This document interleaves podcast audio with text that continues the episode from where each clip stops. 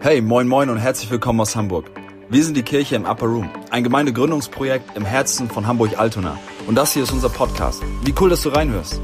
Unser Podcast ist noch total raw und unperfekt. Die Aufnahmen sind eben aus der Kirchengründungsfront und haben zurzeit auch gar nicht den Anspruch, perfekt zu sein. Dennoch glauben wir, sind sie voller Leben, Vision und Relevanz. Also viel Spaß beim Mithören und auf dem Laufenden bleiben in unserer Arbeit. Wir freuen uns einfach, dass du mit uns connecten möchtest. Und wir beten dafür, dass du durch den Input hier ermutigt, gestärkt und verändert wirst. Am meisten wünschen wir dir und uns aber echt eine heftige Begegnung mit Gott, genau wie im Upper Room. Wenn du mehr von uns wissen willst, abonniere den Podcast und unseren Newsletter. Wir freuen uns, mit dir in Kontakt zu bleiben und jetzt viel Spaß bei der Message.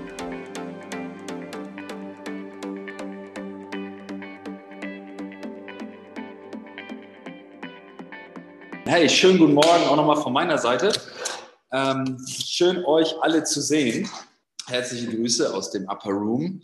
Äh, mich hat es herzlich verlangt, oder mich verlangt es herzlich, euch mal wieder in echt zu sehen. Den einen oder anderen laufe ich ja äh, vor allem hier im Haus oder familiär begründet öfter mal über den Weg. Aber die einen oder anderen, die habe ich schon echt lange nicht gesehen. Von daher, hey Leute, das, ähm, das, wird, das wird Zeit. Okay, ihr Lieben, wir wollen heute Morgen uns weiter mit dem ganzen Thema ja, des Evangeliums oder ja, ja, mit dem Thema ja, mit dem Thema des Evangeliums auseinandersetzen. Eine gute Nachricht für schlechte Menschen. so hat jemand einmal eine Predigtserie genannt. Good News for Bad People. Ich mag das. Ich finde das gut. Äh, ich, äh, genau, ich habe noch keinen Obertitel für unsere Predigtserie, weil wir als Team unterwegs sind. Aber heute wollen wir uns mit einem Thema beschäftigen, das nenne ich der Evangeliumswurzeltest. Und ähm, der eine oder andere hat das auch schon einmal hat es auch schon einmal von mir gehört. Vielleicht im Rahmen der CGN habe ich mal über dieses Thema gepredigt. Für den einen oder anderen wird das neu sein, aber ähm, es geht mir darum, auch nochmal an diesem Punkt ein paar Misskonzeptionen zum Thema Evangelium auszuräumen und uns alle auf, auf, einen, auf einen Stand zu bringen. Und gleichermaßen das ja wirklich so das glorreiche, nicht nur Misskonzeption auszuräumen, sondern gleichermaßen auch da drin das glorreiche Evangelium wirklich von Jesus Christus, von seiner Gnade herauszustellen und herauszuarbeiten. Und von daher, das wird, das wird richtig gut, ihr Lieben. Ähm, heute ist ein besonderer Tag für uns. Heute äh, ist der Tag, heute vor 13 Jahren haben meine Frau und ich geheiratet. Und äh, ja, alles gut, braucht ihr nicht applaudieren. Ähm, aber wisst ihr, wisst ihr, für uns äh, ja, ist das so, wenn, wenn, ich, wenn, ich, wenn wir so zurückschauen, wenn wir heute Morgen auch kurz ein bisschen natürlich auch reflektiert und, und zurückgeschaut und so. Aber da, das, das, was ich, das, das, wofür ich echt am allerdankbarsten bin, in all den, in all den Jahren, in denen wir äh, lieben, lernen, mein Schatz, ähm, und in denen wir äh, wilde und gute Zeiten äh, miteinander erlebt haben, ähm, in denen wir durch, durch tiefe, tiefe, tiefe Täler zuteil gegangen sind, auch, aber, aber auch, durch, auch durch richtig, richtig schöne Zeiten. Ähm, in all dem zu sehen, dass das wirklich jetzt so, ja, wir wirklich, ich kann wirklich sagen, so, ich liebe es, mit meiner Frau für Jesus zu leben. Das ist, es, ist, es ist einfach nichts Schöneres als das. Und das ist die größte das ist die größte Freude da drin, zu sagen, hey, wir folgen Jesus nach. Jetzt mit euch unterwegs zu sein, so Gemeinde zu gründen mit euch zusammen, ja, so echt, das ist für uns, ist für uns das Größte. Ja, wir, wir lieben das. Das ist, das ist echt ein Traum. Und ähm, wir haben damals in, in unserer, ich habe so heute Morgen so ein bisschen drüber nachgedacht, also ja, damals war irgendwie geistlicher Dienst und Ach, und, und all das, was dann auf uns wartete, noch gar nicht auf der, noch gar nicht auf der Pfanne irgendwie. Und das war alles noch, das sah alles noch alles sehr anders aus. Aber es war eine Sache, das passt zum Thema. Es war eine Sache, die uns von Anfang an wirklich auch, die auch irgendwie so das Fundament unserer Ehe ist und nicht geworden ist, sondern es war es zu dem Zeitpunkt schon. Es war unsere Liebe zu Jesus und es war, es war irgendwie ein, ein Stück weit eine, vielleicht noch nicht so ganz in der Tiefe ergriffene ergriffenes Verständnis aber vom Evangelium. Und so haben wir, ich weiß es noch ganz genau, so haben wir an unserem, war es uns wirklich ein Anliegen mit unserem, ich war 23, sie war 22, ja, mit, mit, unserem, mit unserem, in unserem jungen Alter auf unserer Hochzeit das Evangelium zu predigen.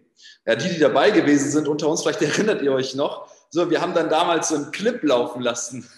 Der, der funktionierte nicht so ganz irgendwie. Wisst ihr das noch? Ich weiß nicht mehr, wer sich daran erinnert. Naja, auf jeden Fall hatte YWAM damals ging so ein Clip durch, das hieß Everything. Kennt ihr das? Everything? Skip. Ja, genau, das haben, das haben wir auf unserer Hochzeit gespielt weil es uns einfach so ein Anliegen war, zu sagen, Jesus ist das Zentrum. Und weißt du, und nicht nur Jesus als das Leben für ihn und das, was man mit ihm alles erleben kann, so, sondern nein, das, das, das, das grundlegende Evangelium, das, was er für uns getan hat, das ist das Zentrum, auch das Zentrum unserer Ehe und unser Wunsch, unser Wunsch damals, damals wie heute war genauso, dass, dass Menschen, ja, die ähm, auch Leute, die Jesus nicht kannten, auf unserer Hochzeit damals zum Beispiel, auf der Party, dass, dass die einfach Jesus kennenlernen. Und ähm, von daher, ich bin, ich äh, möchte an dieser Stelle nochmal sagen, ich bin einfach sehr, sehr dankbar für meine wundervolle Frau. Auch wenn wir jetzt, viele Jahre waren wir sehr eng zusammen unterwegs, auch auf unserem Berufungsweg und haben ganz ähnliche Sachen gemacht. Und jetzt mittlerweile sind wir, arbeiten wir an zwei unterschiedlichen Enden. Aber für dieselbe Sache. Und das ist richtig gut auch wenn sie, auch wenn sie, ähm, auch wenn sie mit den Kindern jetzt natürlich auf einer ganz anderen Ebene und ganz anders unterwegs ist ähm, und wahrscheinlich den, den schwereren Job hat an, an, äh, an vielen Punkten.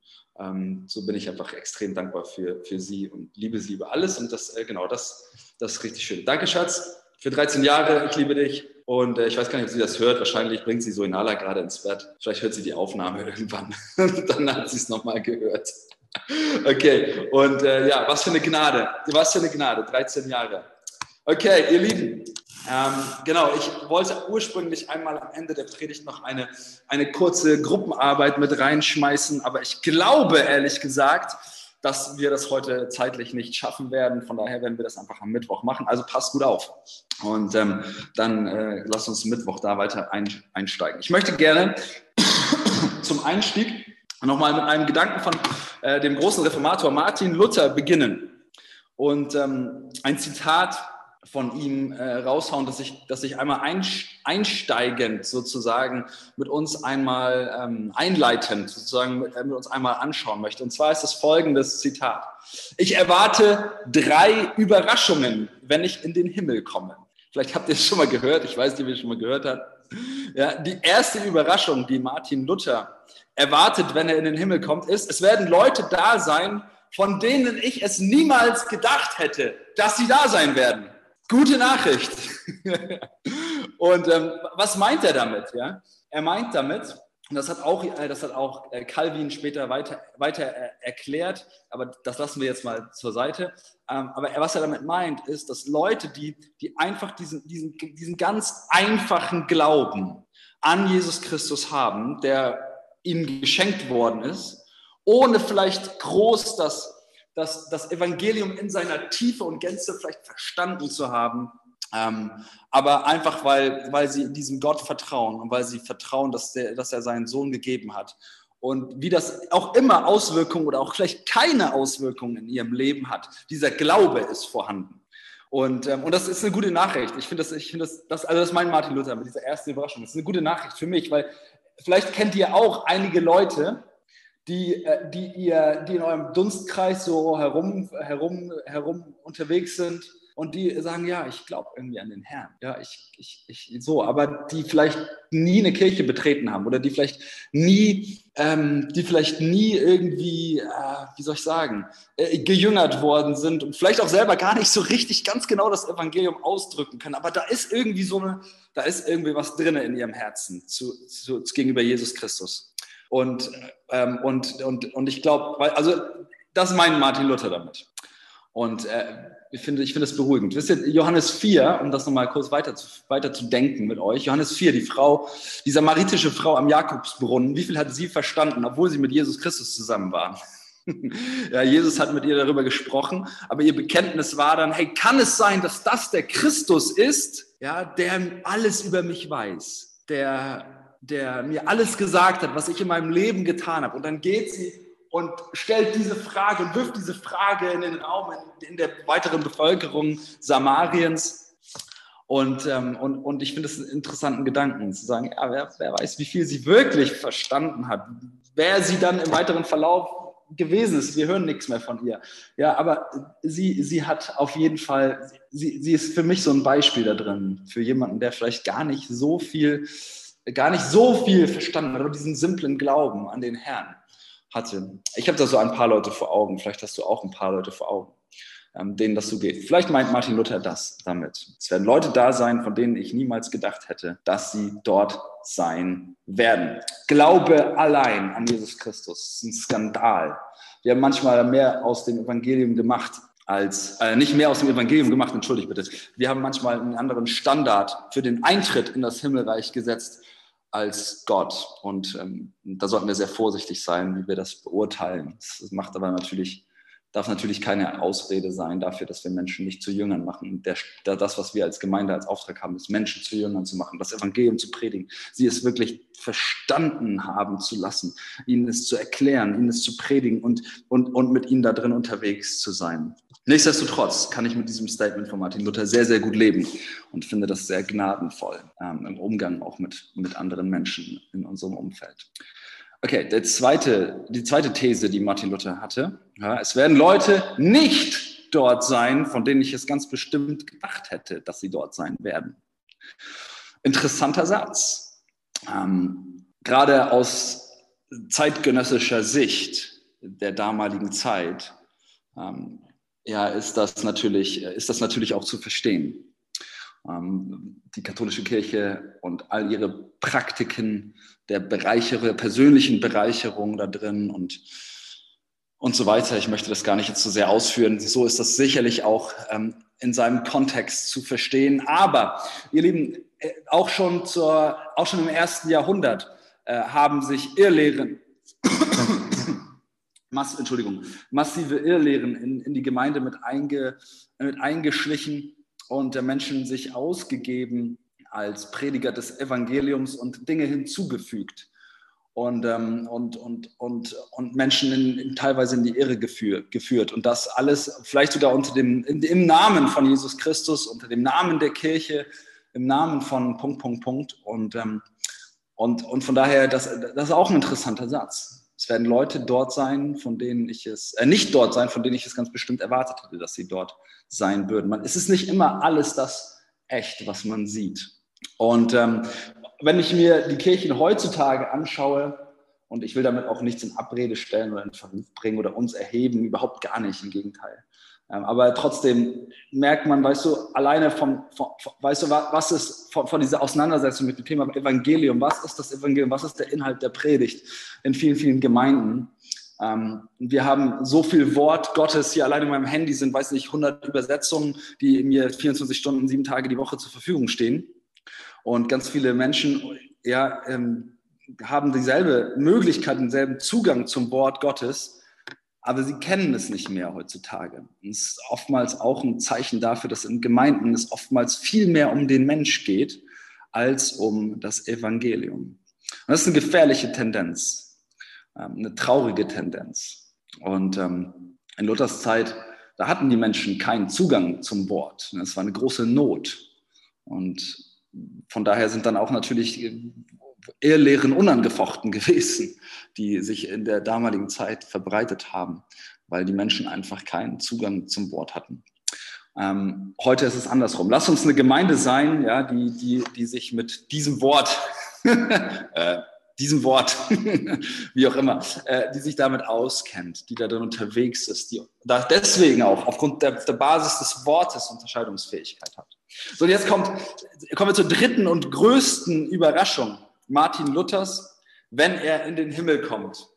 Und das ist folgende, dass er selbst im Himmel sein wird. Sehr prägnant, oder? Hä, Alex? Wieso? Wie eine Überraschung für Martin Luther. Der sollte doch total sicher sein. Das war doch der große Reformator. Hä, redest du nicht auch immer irgendwie von Heilsgewissheit und von Identität und das muss doch klar sein und das Lebensfundament sein und, und, und da, da, da, dürfen wir doch auch sicher sein. Wieso sollte das für Martin Luther jetzt so eine große Überraschung gewesen sein, dass er sich selbst auf einmal im Himmel wiederfindet?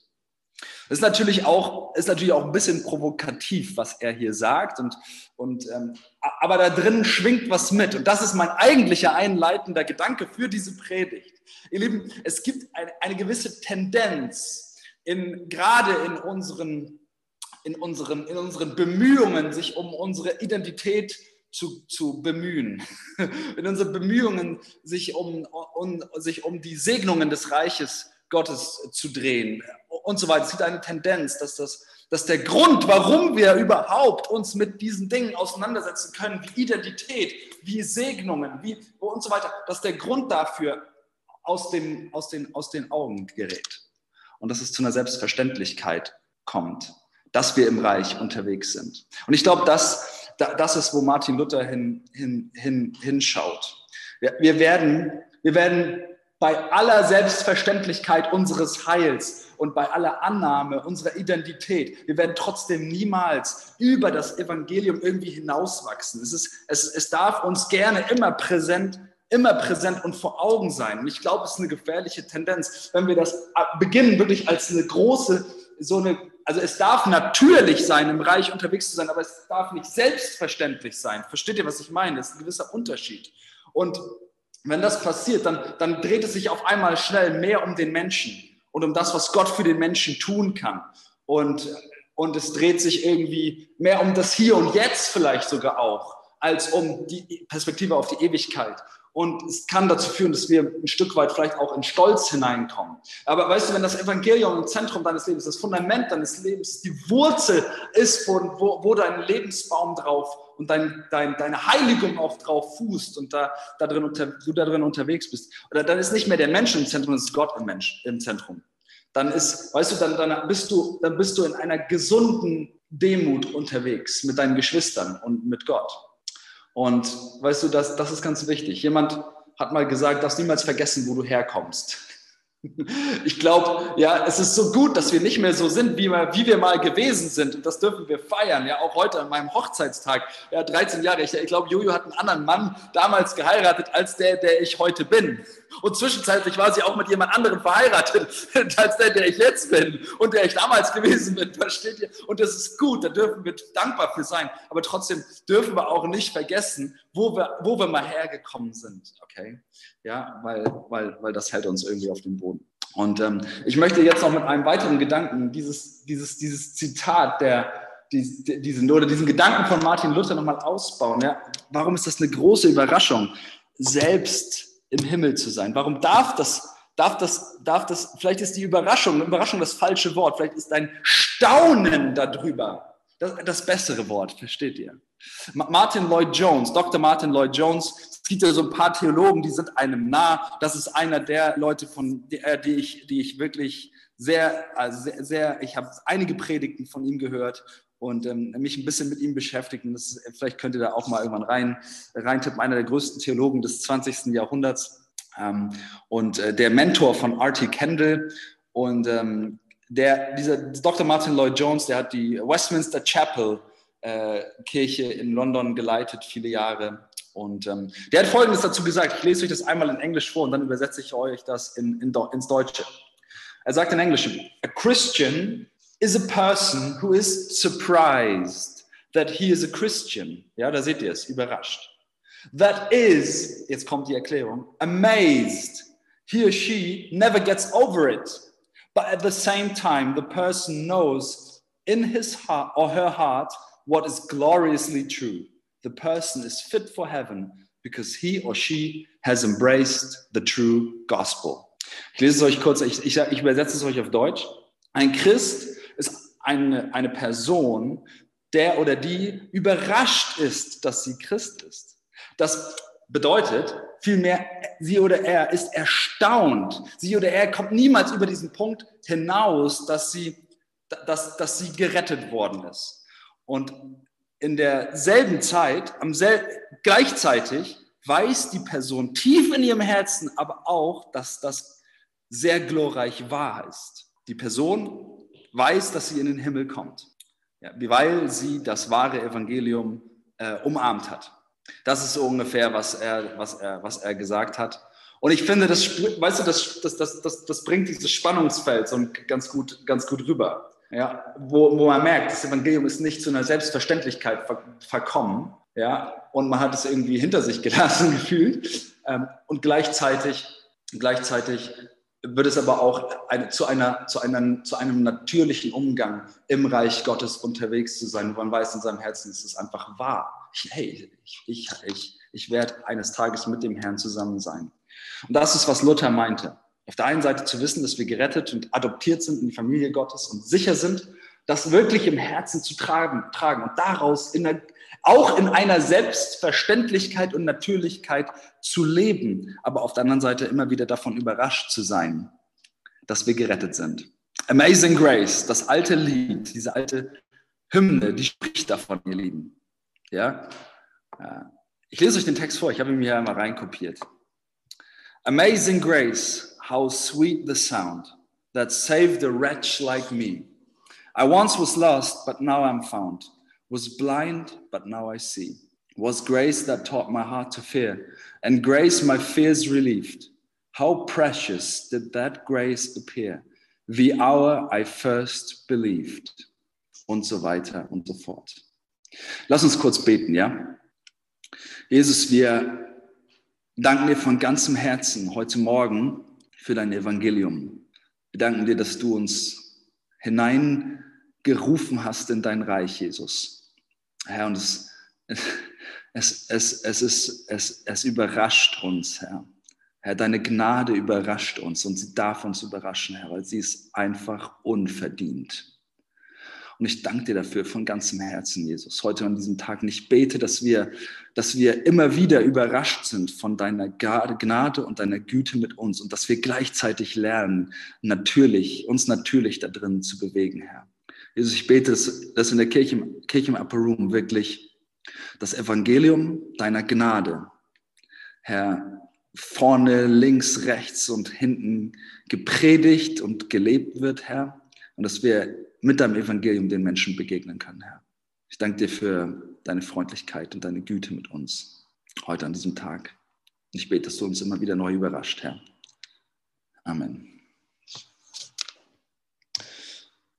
Okay, so viel äh, zur äh, kurzen Einleitung. Und ich möchte gerne mit uns mit den Versen aus Römer 5 starten und da mit uns hineinschauen und in unseren Evangeliumswurzeltest des heutigen Tages hineingehen. Und zwar ist es Römer Kapitel 5, die Verse 6 bis 8. Und genau, ihr habt es jetzt hier nochmal im Chat. Christus starb ja für uns zu einer Zeit, als wir noch ohnmächtig der Sünde ausgeliefert waren. Er starb für Menschen, die Gott den Rücken gekehrt hatten. Nun ist es ja schon unwahrscheinlich genug, dass jemand sein Leben für einen unschuldigen Menschen opfert. Ehe noch würde man es vielleicht für einen besonders edlen Menschen tun. Gott hingegen beweist uns seine Liebe dadurch, dass Christus für uns starb, als wir noch Sünder waren. Ja, und direkt zu Anfang zu sagen, so wie Wolfi das vorhin auch so, so, so, so gut gesagt hat. Wisst ihr, Gottes Liebe, nicht sein Zorn. Ja, Gottes Liebe ist das Hauptthema des Evangeliums. Ja, das ist das, diese glorreiche Liebe, die alles auf sich nimmt und sich selbst beweist und offenbart, genau darin, dass man sein Leben, dass, dass Gott selbst sein Leben gibt für seine Feinde. Ja, überleg mal, wer, denk, Paulus Gedanke hier ist, denk mal mit. Wer würde sein Leben geben für, weißt du, vielleicht wirst du dein Leben noch für deine Kinder geben. Ne? Ich, das, das, ist ein, das ist ein Gedanke, der, der, der gerade Eltern wahrscheinlich sehr nah ist. Du wirst, wirst sagen, okay, dafür bin ich bereit. Ich bin bereit, mein Leben für meine Kinder niederzulegen. Ähm, aber für jemand anderen bist du bereit, dein Leben für, für deinen Freund niederzulegen? Ja, kann man sich schon vorstellen. In einer Notsituation. Du bist bereit, dein Leben für, für jemanden, für deinen Arbeitskollegen niederzulegen. Schon unwahrscheinlicher. Aber bist du bereit, dein Leben für deinen, für deinen Feind niederzulegen?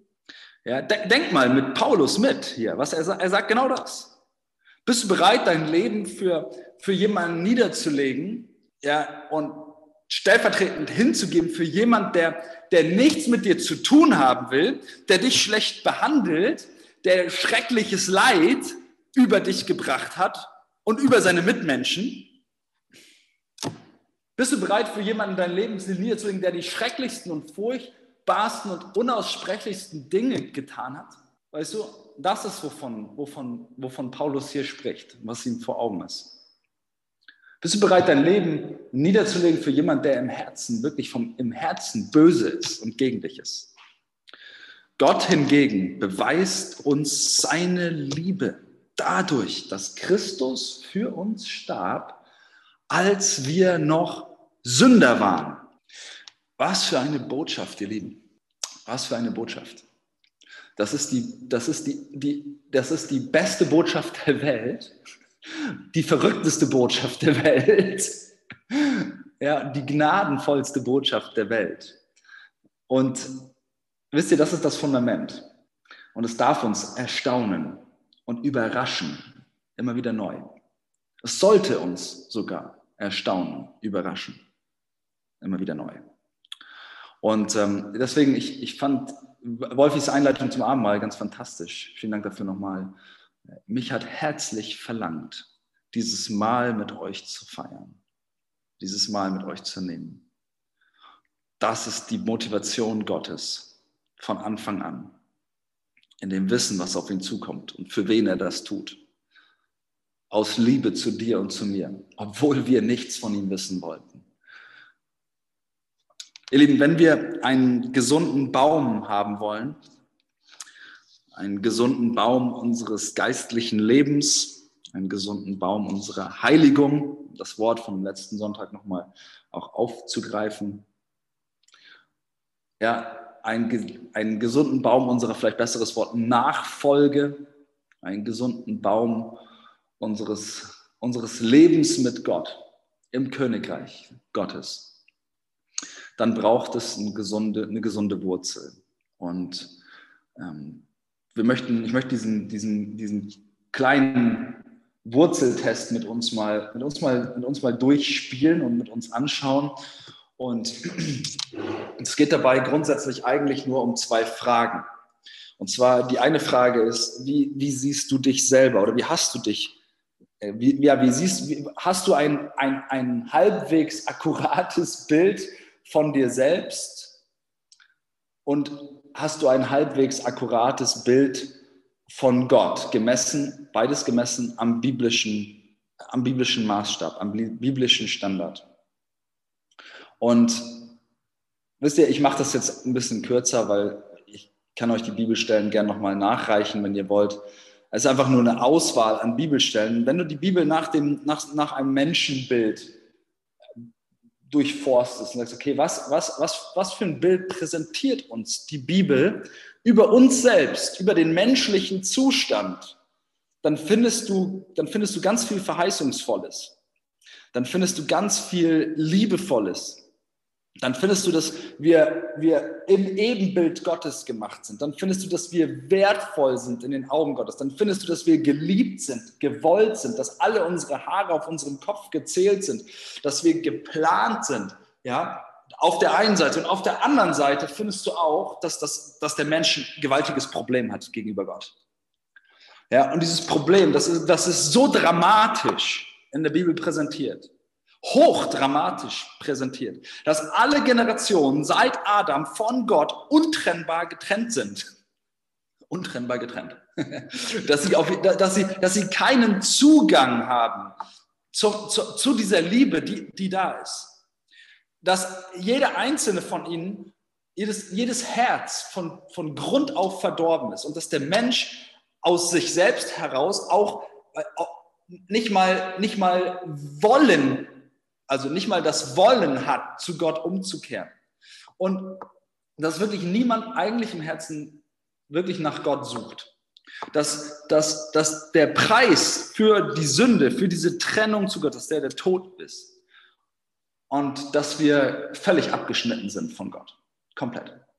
Das ist, das ist das Spannungsfeld, in dem der Mensch sich befindet.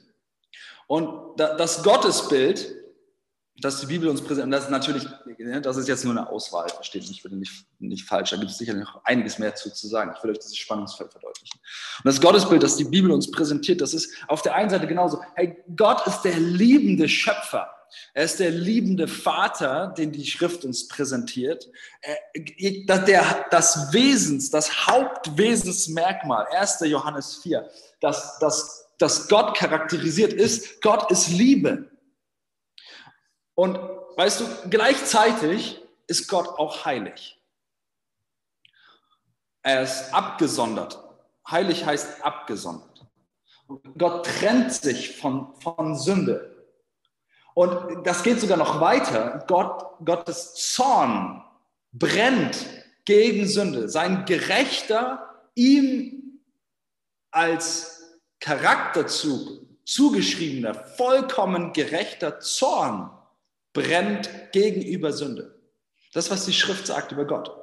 Und dann, und dann guckst du dir das beides an und du sagst dir, Mann, wir haben echt ein Problem. Es ist echt, es ist echt schwer, das auszuhalten wenn man, wenn man das auf sich wirken lässt. weil, weil was, für ein, was für ein Zustand, in dem wir uns befinden, was für eine Dramatik, in der wir, in der wir uns befinden als Menschen, was für eine Situation zu Gott wir, oder wir gegen Gott gegenüberstehen. Unser Schöpfer, wir von uns sind von ihm abgewandt, aber ein unüberbrückbarer Graben zwischen uns. Und wie gesagt, das kann einen eigentlich in eine, also wenn Jesus nicht da wäre, kann einen das echt in eine Depression rein, rein, reintreiben, was die Schrift uns hier präsentiert. Hochdramatisch. Und, und von diesem Ausgangspunkt, wir wissen ja, wir kennen ja die Auflösung. Aber von diesem Ausgangspunkt kommen, möchte ich ganz gerne mit euch diese beiden Fragen nochmal durchspielen. In einem gedanklichen in einer gedanklichen Konstruktion, weil ich glaube, das ist wichtig und das vielleicht auch hilfreich ist an manchen Punkten. Ja, also lass uns nochmal, stell dir mal selber mit mir zusammen die Frage, wie, wie siehst du Gott? Was ist dein Gottesbild? Kommt, ist dein Gottesbild mit den paar kurzen Charaktereigenschaften, die ich jetzt über Gott genannt habe, äh, müsste man eigentlich eine, auch eine große Gruppenarbeit draus machen. Das könnte man wunderbar machen, wenn man mehr Zeit hätte. Ähm, aber weißt du, wie, wie ist dein Gottesbild? Wie siehst, wie siehst du Gott? Gott wird, wie ich schon gesagt habe, als, als liebender, als Schöpfer, allmächtiger, liebender Vater präsentiert. Und gleichzeitig auch als heiliger Gott. Als ein Gott, der teilweise furchterregend im Alten Testament vor allem präsentiert wird. Als ein furchterregender Gott. Ein ehrfurchtgebietender Gott. Ein Gott, der, wenn er sich zeigt, nur dadurch, dass er sich zeigt in seiner Heiligkeit, Menschen, wenn sie ihn anschauen würden, sterben würden, weil sie es nicht aushalten könnten. So heilig. Und dieser Gott richtet der, der, gerechterweise seinen Zorn gegen alles, was sich gegen ihn wendet. Vor allem seine Schöpfung. Und, und das ist natürlich, ist es ein Spannungsfeld, ja weil auf der anderen Seite ist Gott auch Liebe. Und es ist nur zu lösen in der Person von Jesus Christus, ganz klar. Weißt du, aber trotzdem, lass uns da nochmal weiter reinschauen. Die, die, allein die erste Predigt des Neuen Testamentes ja, also die aufgezeichnet worden ist im Neuen Testament. Ja, bevor Jesus Dienst begonnen hat und so weiter. Wir wissen, dass Johannes der Täufer äh, den Weg für Jesus vorbereitet hat und in der Wüste gepredigt. Und die erste Predigt sozusagen, die aufgezeichnet worden ist im Neuen Testament, ist eine Predigt über den Zorn Gottes. Ja, und, und Johannes hat zu den Massen, hat die Massen, ja, äh, die zu ihm gekommen sind, hat sie getauft und gesagt, Leute, kehrt um, der Zorn Gottes, er kommt. Ja, und hat diesen, hat diesen Gott aus dem Alten Testament genommen und gesagt, Leute, Gott hat was vor. Kehrt um zu ihm. Weil wenn ihr das nicht tut, dann ist da der Zorn für euch. Ich meine, Jesus hat, das ist etwas, was wir, ich, wir werden uns irgendwann mit dem Thema Hölle beschäftigen. Weil wisst ihr was, wie viel hat Jesus auch über Hölle gesprochen? Er hat über Gericht gesprochen. Ein ganz großer Teil seiner Lehre hat sich, hat sich um das Thema gedreht. Wir haben das weitgehend aus unserer modernen Kirchen, äh, Kirchenlehre und Predigt äh, wirklich einfach gestrichen auch. Ne? Und das, das, das, Thema ist, das, Thema, das Thema ist wichtig. Es ist wichtig, darüber, darüber in Kenntnis zu sein, um ein, um ein ganzes Bild, ein, wisst ihr was? Um ein breites Bild von Gott zu haben und ein Bild zu haben, wirklich seine Gnade und seine Liebe richtig zu verstehen. Darum geht es letztendlich. Weil das ist das, was Gottes treibende Kraft ist, wie wir gehört haben. Ja, Paulus präsentiert uns in seinen, in seiner, in seinen, in seinen Ausführungen über das Evangelium. Er, er, er bringt immer als Triebkraft Gottes Gnade, Gottes Liebe zu dir. Ja, Gerechte, Römerbrief Kapitel 1 beginnt jetzt schon. Gerechtigkeit nur durch Glauben. Der große Skandal wird ja schon am Anfang vorweggenommen. Aber trotzdem bringt er in den ersten Kapiteln, eine, auch im Epheserbrief, eine brutal ehrliche, das ist der Punkt, eine ehrliche Abhandlung über den menschlichen Zustand. Ja? Und ich glaube, dass ich glaube, dass wir die, um die gute Nachricht der Liebe Gottes, dass sie wirklich sie in der Tiefe verstehen zu können, ja, man braucht es auch ein akkurates Verständnis über, über, ich will nicht sagen die schlechte Nachricht, aber über die Bestandsaufnahme des menschlichen Zustandes. Das ist total wichtig. Und wir alle, auch die, die wir schon äh, 100 Jahre jetzt schon mit Jesus unterwegs sind, Papa, wir alle, ja, wir, wir alle, wir, wir, wir waren mal Feinde Gottes. Ja, und wir, wir, wir, wir verdienten den Zorn Gottes. Und die Frage ist eben, wer, wer, wer sieht Gott noch heutzutage so? Ja, wir haben Gott ein Stück weit, ich überspitze das und ich meine auch natürlich nicht euch damit, aber äh, wir haben Gott ein bisschen reduziert und in ein anderes Bild gepresst. Gott, Gott ist heute irgendwie in, der, in unserer Präsentation, er ist einfach etwas flexibler und ähm, etwa natürlich auch wesentlich weniger zornig. Äh, vielleicht auch ein bisschen deswegen auch, ja, weil Zorn und, und Heiligkeit hören, gehören halt irgendwie auch zusammen. Äh, ja, ein bisschen weniger heilig vielleicht auch. Und, es ist interessant, ja, also ich, wir, das ganze Thema Furcht des Herrn, das ist ja auch ein Thema, das auch über die Jahre hinweg in, in Kirche immer wieder, es gibt da ja auch verschiedene Bücher zu dem Thema, die immer wieder echt eine Runde gemacht haben. Es geht da um die Heiligkeit, um, die, um, die, um, Gottes, um Gottes Heilig, Heiligkeit. Darüber, darüber zu sagen, ja, Gott ist, er ist auch ein, er ist ein heiliger Gott. Und es ist einfach eine, eine Seite des Charakters, des Wesens Gottes, die wir ein Stück weit ausgeklammert haben. Im übertragenen Sinne natürlich, nicht bei uns. Aber Gott ist vielleicht ein bisschen insgesamt ein bisschen toleranter geworden, verständnisvoller und dadurch, dass er dich sowieso mit einem sloppy wet kiss küsst und liebt, ähm, äh, ja, ist, werden, die anderen, werden die anderen Themen einfach äh, vielleicht ein bisschen einfach nicht mehr so dargestellt. Und das, ich sage nicht, ich will ja gar nichts gegen sagen. Ich versuche es einfach nur ein bisschen in Balance zu setzen. Ja? Da, Gott ist Liebe, ihr versteht mich, ihr versteht mich richtig. Und ich glaube aber, was dann passiert, ist, dass wir ein Stück weit aufhören, über Gnade zu staunen. Ihr Lieben. Ich glaube, dass wir in der Beantwortung dieser Frage, wie, seh, wie siehst du Gott? Wie sehen wir Gott? Dass wir irgendwie diesen, diesen heiligen Gott eingetauscht haben, heiligen, liebenden Gott, vollkommen gerechten Gott, ja, dass wir ihn eingetauscht haben und irgendwie so ein, mehr in so ein, das Bild eines verständnisvollen Vaters, der möglicherweise strikte Standarte hat, ja, der uns, der uns liebt, ja, ähm, aber der, der halt irgendwie ja halt so, so ein paar Maßgaben hat für das Leben bereithält und so weiter. Und ich glaube, dass es bei vielen sogar noch weitergeht. Und damit meine ich natürlich nicht euch, ähm, weil das ist ja auch schon ein bisschen unangenehm für den eigenen Komfort und für unser eigenes Weltbild in, unserem, in unserer individualistisch äh, und materialistisch geprägten Welt, gerade im Westen, dass wir Gott nochmal ein Stück weit weiter runter reduzieren, weg von einem verständnisvollen Vater mit strikten Maßgaben hin zu, äh, Maßgaben hin zu, hin zu einem, einer netten religiösen Beigabe zu unserem Leben. Zu einem Gott, der, ja, der gute Lebensprinzipien und Konzepte für mein Leben bereithält und sich an meinen Entscheidungen orientiert und dann mit meinen Entscheidungen arbeitet und damit seinen Plan, Plan des Heils in Kooperation mit dem Menschen äh, in dieser Welt durchführt oder auch nicht. Ja? Stichwort offener Theismus. Spannendes Thema. Kommen wir vielleicht irgendwann nochmal zu. Heidi, da habe ich jetzt äh, habe ich eine ganz andere Meinung dazu mittlerweile. Aber äh, ja, das, das führen wir nochmal irgendwann anders äh, weiter.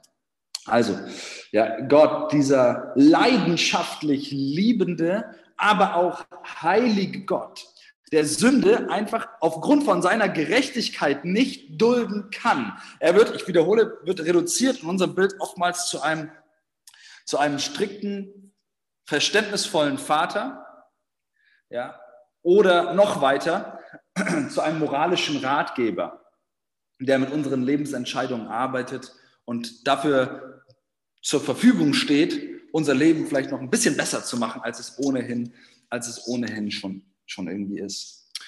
Und ähm, wisst ihr, wenn jetzt dieser Gott Menschen begegnet, die ein, auch ein, ein anderes Bild in ihrem Herzen tragen über sich selbst, dann ist die Begegnung nicht tief. Deswegen, um diese Begegnung, das spielen wir gleich mal durch, äh, zu konstruieren, müssen wir noch mal kurz einmal schauen, wie, wie, wie sehen wir uns als Menschen?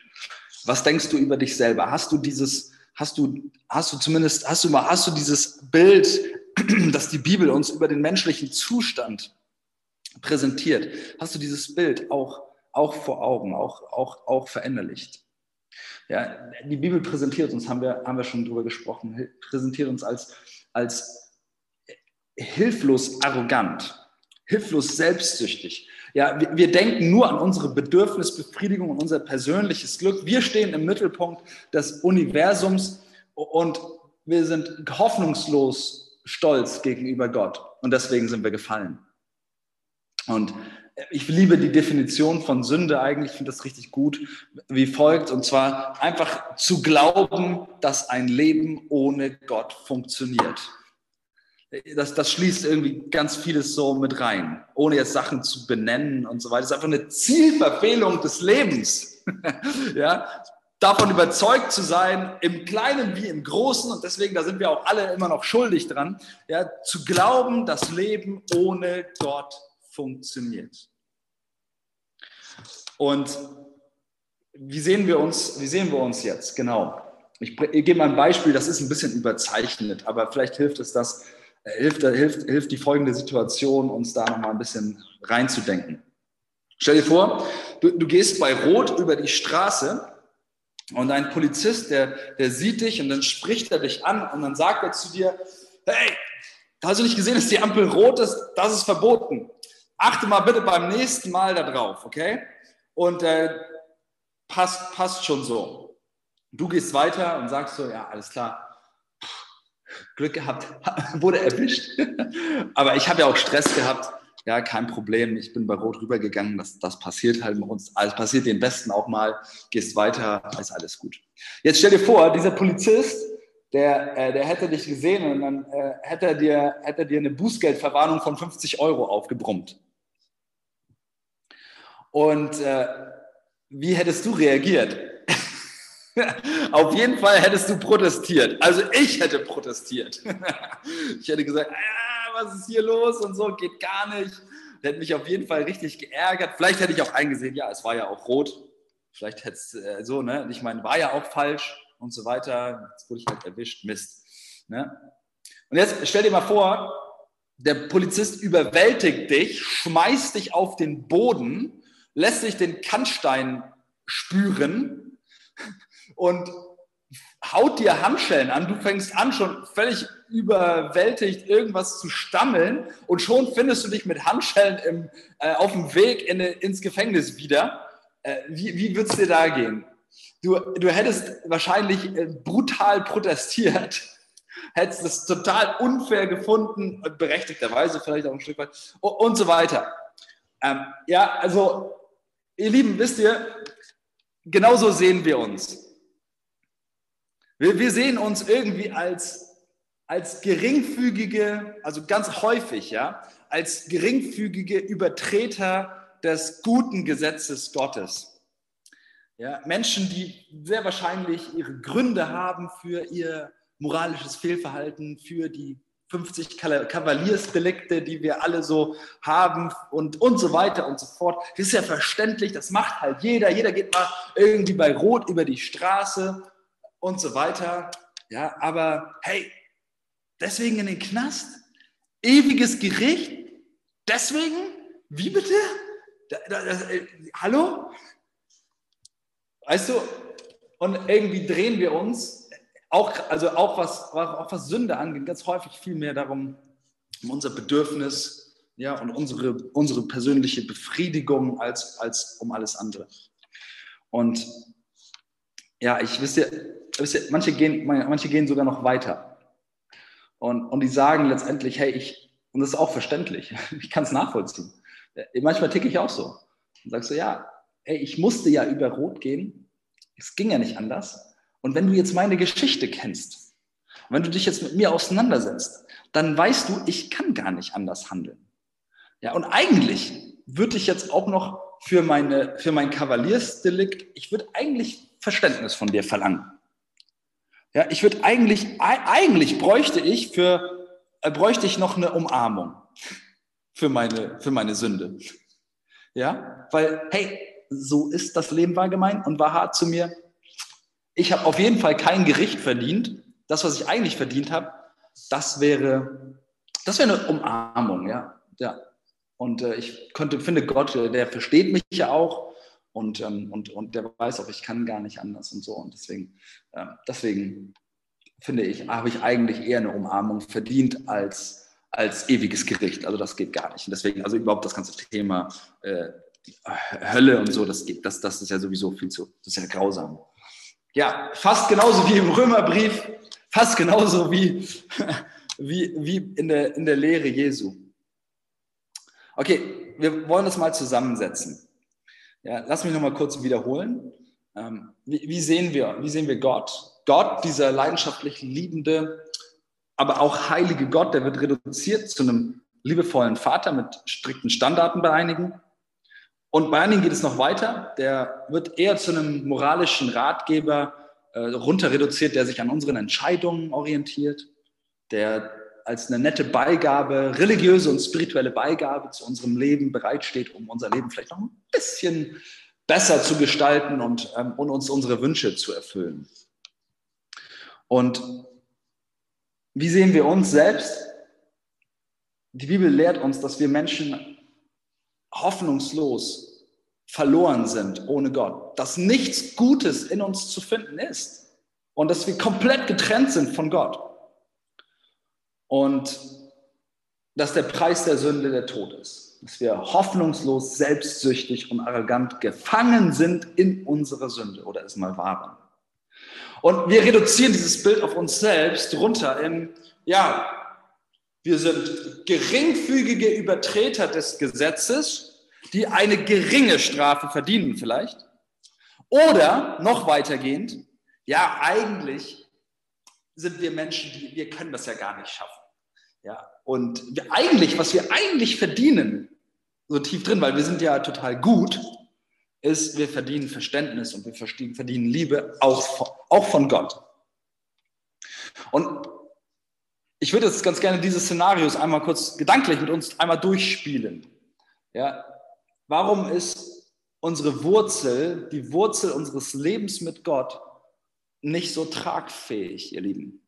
Warum ist das häufig so? Und ich glaube, es liegt auch mit daran, an der Frage, wie sehen wir uns? Wie sehen wir Gott? In der Begegnung mit Gott im Evangelium.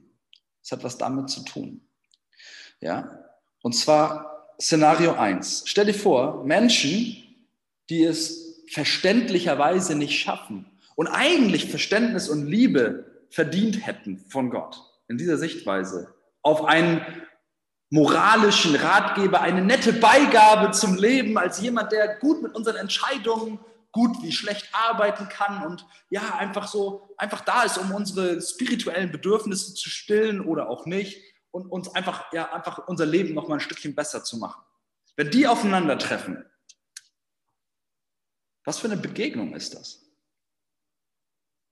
Wisst ihr, ich glaube, in der Begegnung, äh, wenn, wenn, wenn, wenn, wenn Menschen, die sich so sehen und, und so ein Bild von Gott präsentiert bekommen haben, vielleicht sogar auch, ja, Gott wird niemals als wirklich als ultimative Freude und tiefes Glück erfahren. Er wird einfach nur eine Beigabe unter vielen anderen Dingen, die das Leben irgendwie ein bisschen besser machen, erlebt. Gott ist vielleicht da, um Schmerz zu nehmen, um Freude zu bereiten. Ja, aber es wird nie dazu führen, dass man auf einer wirklich tiefen Ebene mit anderen Menschen, die auch vor Gott mal zerbrochen waren, sich tief begegnet. Hey, was denk mal über Evangelisation nach? Wie wird Evangelisation aussehen? Wie dringlich wird Evangelisation sein in dieser, in dieser Begegnung mit Gott? Wie, wie wird Gemeinschaft wahrgenommen?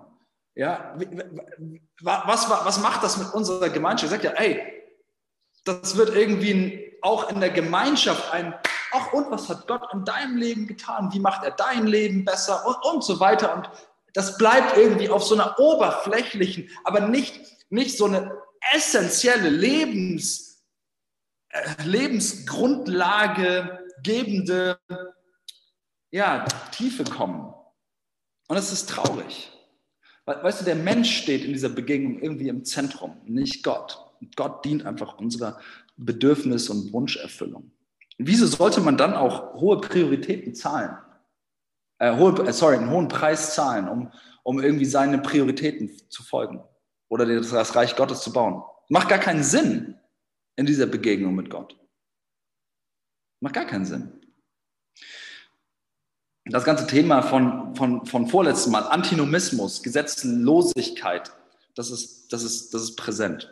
Und ich glaube, das ganze, auch das ganze Hyper-Grace-Teaching, so, wir werden vielleicht nochmal darüber, darauf zu sprechen kommen, diese ganze, diese ganze, diese, diese übertriebene und billige Gnade, wie Bonhoeffer das genannt hat, ja, die wird, die, die wird, die wird, die wird, ähm, das wird, das wird vorhanden sein ich habe immer wieder auch gehört, dass Leute sagen, das ist auch so einer der, der Kernsätze von Hyper Grace. Hey, du musst ja gar nicht mehr um Vergebung bitten. Brauchst du nicht mehr. Brauchst nicht mehr um Vergebung bitten für, für, für, deine, für deine Schuld. Das ist ein Satz aus, aus der Irrlehre von Hyper Grace. Und das hat auch was mit dieser tiefen Begegnung mit Gott zu tun im Evangelium, das daraus, was daraus führen kann. Okay, die, das zweite Szenario. Menschen, die sich selbst nur als so geringfügige Übertreter sehen und eine geringe Strafe verdienen, treffen jetzt auf einen, auf einen liebevollen, aber strengen Vater mit relativ strikten Standarten. Das ist immer noch eine oberflächliche Berührung, die nicht so richtig tief geht. Man kommt zusammen eher in der Gemeinde, um zu zeigen, wie weit man, äh, wie weit man ist in seiner Heiligung. Ja? Ich, das ist für mich so das Szenario, in dem Gesetzlichkeit äh, schnell auftreten kann, wo, wo man versucht, aus dem, aus dem Fleisch heraus, aus, seinem, aus seiner Seele heraus, ja, äh, Gott irgendwie für Gott zu leben und, und, ähm, und das nach außen darzustellen und sich dadurch auch vielleicht ein Stück weit aufzuwerten, zu sagen, guck mal hier, wie weit ich gekommen bin und, und so weiter. Und gleichzeitig ist auch, ist auch ein Verurteilen von Andersartigkeit vorhanden, ähm, weil man eben versucht, diese Standarde einzuhalten. Aber es führt nicht zu so einer tiefen Herzenstransformation. Und das führt dazu, dass das Gemeinde oftmals mit Druck verbunden wird. Ja, dass irgendwie da eine, auch eine Kraftlosigkeit äh, herrscht. Ja, und dass das Gemeindeleben oftmals aus, aus der Kraft der Seele letztendlich geführt wird. Aber es ist eben nicht, auch nicht die akkurate, biblische, unfassbar mit Sprengkraft versehene Begegnung, die Menschen mit Gott im Evangelium haben können. Dazu kommen wir jetzt in diesem dritten Szenario, diesem eigentlich biblischen Szenario.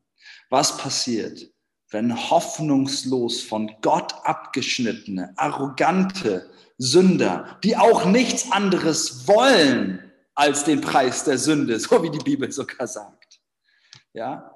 Was ist, wenn diese Menschen, die, die, die nichts anderes verdienen als den Preis ihrer Sünde, Menschen, die, die, die gefangen sind in ihrer Schuld. Was ist, wenn die auf einen Gott treffen, der Liebe ist, der aber auch heilig ist und dessen Zorn gegen, diese, gegen die Schuld dieser Welt voller Gerechtigkeit ja, entflammt ist. Und wisst ihr, dieses Szenario, das führt uns unweigerlich zum Kreuz. Weil am Kreuz ist diese Brücke geschlagen worden. Weil nämlich diese, die Sünder, die, die, die, die Menschen, die von Sünde kontrolliert und in ihr gefangen sind, ja, auf Gott treffen, der, dessen Zorn gegen, sogar gegen die Sünde brennt, aber nicht gegen den Sünder weil sie treffen auf einen Gott, der den Sünder liebt und der aus seiner Initiative heraus in der Person von Jesus Christus alles getan hat, um uns zu gewinnen. Der den Weg zu 100 Prozent gegangen ist, der dem nichts zu schade war, der sein Leben für seine Feinde, wie wir am Anfang gelesen haben, niedergelegt hat. Hey, und das Einzige, was dieser was, was der Sünder tun, tun darf. Obwohl er so gerne so viel mehr tun würde, um es sich zu verdienen. Das Einzige, was er tun darf, ist Ja zu sagen. Ist Amen zu sagen. Und einzuschlagen in die Hand Gottes oder das Geschenk der Vergebung einfach nur anzunehmen. Und wisst ihr was? dann werden wir adoptiert in die Familie Gottes. Wir bekommen den Namen Gottes. Wir bekommen, unser Name wird in das Buch des Lebens eingetragen, umsonst. Und wir fangen an, in diesem Königreich aufzublühen, das Gott für uns hat. Wir entdecken, was wahre Gnade ist und die unverdiente Gunst, diese Charakterseite der Liebe Gottes, dass diese Triebkraft, die wird uns so deutlich. Wir bekommen ein neues Leben geschenkt. Ja, Vergebung, Liebe, Freundlichkeit. Weißt du, all das, echter Wert, das wird ausgegossen in unser Leben hinein. Und du kannst es wirklich wertschätzen, weil es komplett unverdient ist. Und lass es mal auf dich wirken, ja was für eine Botschaft das ist. Römer 8 sagt folgendes. Der, der auch seinen eigenen Sohn nicht verschont hat, sondern ihn für uns alle dahingegeben hat, wie sollte er uns mit ihm nicht auch alles schenken? Wir fokussieren uns so oft auf das alles schenken. Aber in diesem Satz ist genau dieses nicht Spannungsfeld, das ist aber diese, diese Ganzheitlichkeit von, vom Evangelium, von Jesus Christus, von dem menschlichen Zustand, dem heiligen Gott und dem liebenden Vater. Das ist das zusammengebunden. Wir dürfen es niemals vergessen, wo das Ganze begonnen hat. Das wird dann die Wurzel für unser Leben mit Gott. Und ich, ich, ich glaube, dass in dieser Begegnung und in dieser Sicht wenn wir so auf Gott treffen, dass da genau Dr. Lloyd Jones und auch Martin Luthers Sicht begründet liegt. Sagen, wow, ich bin täglich neu über, ich bin überrascht von deiner Gnade mit mir. Ich bin überrascht von dieser guten Botschaft, die du hast für mich. Ich bin überrascht davon, dass ich, dass ich wirklich, ich bin überrascht, dass ich Christ bin, dass ich wirklich zu dir gehöre. Und das wird Fundament für unser Leben. Wisst ihr, um abschließend das nochmal mit reinzugeben, ich war ja, ich habe ja letzten, letzten, letzten Sonntag habe ich äh, bei Blue Flame ähm, mit, mit Pommes ein Interview geführt. Ich kenne ihn schon viele Jahre, ist der Papa von Simon Bergmann. Ähm, der ist, der, ist der, der Leiter der Ambassadors Nord Germany. Äh, das ist diese Motorradgruppe.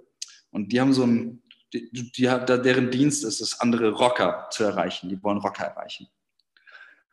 Und weißt du, wir standen da und wir haben ein bisschen vorher geredet und so, vor dem, vor, während des Streams oder so, ich weiß gar nicht, irgendwann, wir haben uns ein bisschen unterhalten. Und, und er sagte so, Alex, ich bin so, ich bin so bewegt von dem, was Jesus für mich getan hat. Ich wäre nicht, ich, ich, ich, wo wäre ich, ohne Jesus. Und, und er meinte so, hey, und ganz ehrlich, das, was ich sehe bei meinen, bei meinen Brüdern, er hat nicht Freunde gesagt, aber bei meinen Brüdern, wir sind so unterschiedlich bei den Ambassadors. Ich würde die wahrscheinlich auf der Straße, ich würde sie nicht unbedingt gleich zu mir nach Hause einladen, die Jungs, mit denen wir unterwegs sind. Aber vor dem Kreuz sind wir alle gleich. Wir haben alle unser Knie gebeugt. Und wir haben alle dieses, dieses Geschenk angenommen. Und, äh, und das ist, weißt du, und dann standen wir da beide irgendwie, es war so ein starker Moment, weil ich, weiß gar nicht warum, aber es war irgendwie, Gott war irgendwie da. Und wir standen da unsere, und haben unsere Tränen, unsere, unsere Tränen haben sich mit Augen gefüllt, unsere Augen haben sich mit Tränen gefüllt. Und wir, wir dachten so, boah, ja. Weißt du, das war so ein Moment, wo ich so dachte, ja, du kommst niemals drüber hinweg. Das überrascht dich. Was Gott für dich, was er für dich getan hat, was er für mich getan hat. Das ist unglaublich. Was für eine Gnade. Wie haben sich wohl die, die, die Menschen gefühlt bei Petrus, die Petrus Predigt, die, die, die erste Predigt nach Pfingsten gehört haben, ja, als sich die 3000 bekehrt haben, nachdem Petrus ihnen das Evangelium erklärt hat. Der, den ihr, den, weißt du, der, den ihr, wo ihr noch geschrien habt, kreuzigt ihn.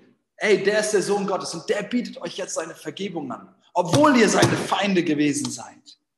Was macht das mit uns, ihr Lieben? Es darf uns, es darf nicht zu einer Selbstverständlichkeit werden. Was mit Paulus?